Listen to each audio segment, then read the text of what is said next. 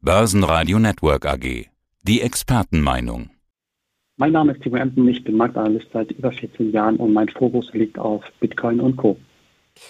Bitcoin und Co. Ich nenne sie auch gerne Kryptos. Warum fallen auch Kryptos, wenn die Zinsen steigen? Ich hatte immer gedacht, das ist so ein bisschen sicherer Hafen.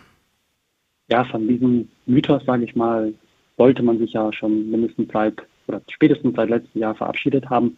Also dass Kryptoassets hier in volatilen Marktphasen oder in von Unsicherheit geprägten Marktphasen hier als vermeintlich sichere Hafen fungieren, das ja hat unter dem Strich eben nicht funktioniert. Das muss man ganz klar so sagen. Der Hintergrund ist hier natürlich, dass eine erstens eine gewisse Abhängigkeit mit den Tech-Werten steht, besteht und ja, mehr oder weniger auch Kryptoassets, also Bitcoin und Co. hier in die Schublade der Tech-Titel geworfen werden. Bedeutet, leidet die Nasdaq beispielsweise, leiden auch dann Kryptowerte. Und natürlich der Hintergrund, die Aussicht auf steigende Zinsen sorgt auch in der Regel dafür, dass zinslose Anlagen wie etwa Bitcoin oder auch Gold dann an Attraktivität verlieren. Das ist aber noch lange nicht der Tod des Bitcoins. Wir hören ja jetzt momentan, die Queen ist tot, lang lebe der König. Ich hatte das vor kurzem auch gelesen, der Bitcoin ist tot, lang lebe der Bitcoin. Das heißt aber trotzdem, dass Bitcoin etabliert ist und Institutionelle damit arbeiten. Das heißt, Bitcoin wird auf jeden Fall länger leben. Ja, ich denke, alle Abgesänge, die wir auch in der Vergangenheit äh, immer wieder gesehen haben auf dem Bitcoin, die sind fehl am Platz, ganz klar. Also, dass man hier davon spricht, dass der Bitcoin möglicherweise tot ist oder tot sein könnte, auch in naher Zukunft, das halte ich äh, hier doch für sehr, sehr unwahrscheinlich. Der Hintergrund ist, wie du schon eben angesprochen hast, ist ganz klar. Auf der einen Seite sind wir, also ist die Kryptoökonomie an der Wall Street heute ja schon vertreten, auch in institutionellen Anlegerkreisen hantieren Anleger mit Kryptowerten, Bitcoin oder auch Ether sogenannten Future-Kontrakten. Es gibt ETFs, also auch hier mehr oder weniger sehr, sehr viele äh, Produktpaletten, also kryptospezifische Produktpaletten, die möglicherweise auch in Zukunft weiter ausgeweitet werden. Das heißt, man kann den Bitcoin gar nicht mehr von heute auf morgen so schnell auch hier wieder eliminieren. Er ist Stand heute meiner Meinung nach einfach zu sehr verbreitet. Natürlich gibt es auch das ein oder andere Land, was den Bitcoin heute auch schon akzeptiert hat, Beispiel El Salvador, das hält sich aber auch hier noch ja, ganz klar in Grenzen. Ganz wichtig, darf man eben auch nicht vergessen, natürlich haben wir einen massiven Kurseinbruch seit Jahresbeginn, zwischenzeitlich ja auch hier 60, 70 Prozent verloren, vom Allzeithoch ausgehend im November roundabout 70.000 Dollar. Klar, das schmerzt aus Anlegersicht, gar keine Frage, aber man darf eben auch hier nicht vergessen, bitte die langfristige Brille aufzuziehen. Bedeutet auch hier etwas rauszuzoomen aus dem Chart, vielleicht mal die 5 Jahres Sicht oder 10 Jahre Sicht einzunehmen, dann sieht das Ganze natürlich schon wieder anders aus, soll natürlich aber hier ganz klar nicht die Risiken erkennen lassen. Bei Bitcoin und Co., bei Kryptoassets ist das Risiko eines Totalverlusts natürlich immens, auch wenn die Kurse in der Vergangenheit auf, auf langfristiger Brille zumindest dann auch tendenziell gestiegen sind.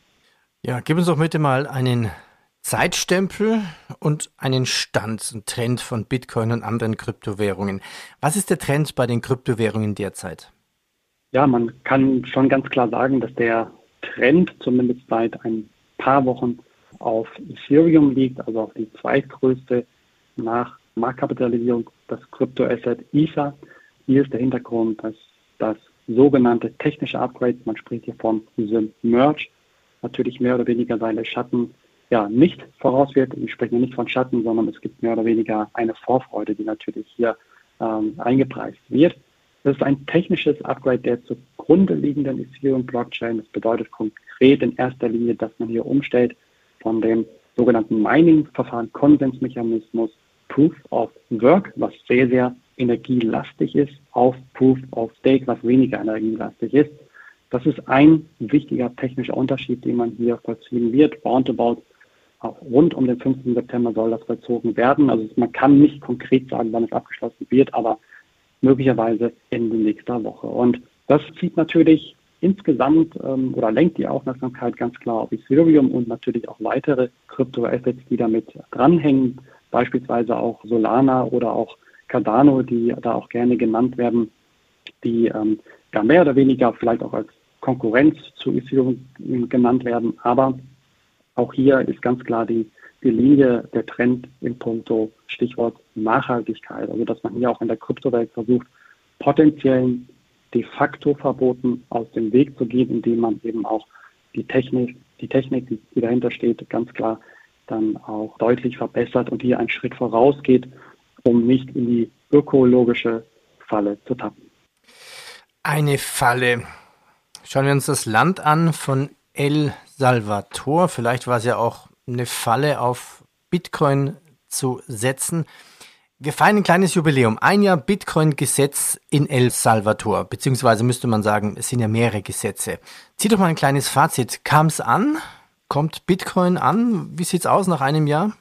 Das war eine sehr, sehr gute und spannende Frage. Ich denke, um das genau beantworten zu können, müsste man tatsächlich vor Ort sein. Denn auch hier geben die, geben die Medien eher auch ein widersprüchliches Bild ab. Also was man aber unter dem Strich durchaus sagen kann, ist, dass es ein sehr, sehr gewagtes Experiment ist und bleibt bis heute und auch die Kritik nicht ganz zu Unrecht kommt. Und man darf nicht vergessen, dass sich El Salvador, also der Präsident Bukele, hier auch ja auf ein durchaus riskantes Fahrwasser begeben hat. Man hat natürlich im großen Stil auch investiert, auch immer wieder sukzessive nachgekauft in den vergangenen Monaten, als der Bitcoin auch hier wieder ja, gefallen ist. Und insgesamt hat man unter dem Strich hier ein eher schlechtes Geschäft, also ein Investmentgeschäft im negativen Bereich gemacht, wenn man das hier mal äh, zusammenzählt. Aber ich glaube, die Tendenz oder der, der Weckruf an die Branche ist, denke ich, eine andere, nämlich, dass man hier als erstes Land, naja, ganz klar den, den Bitcoin erstmal akzeptiert hat, dieses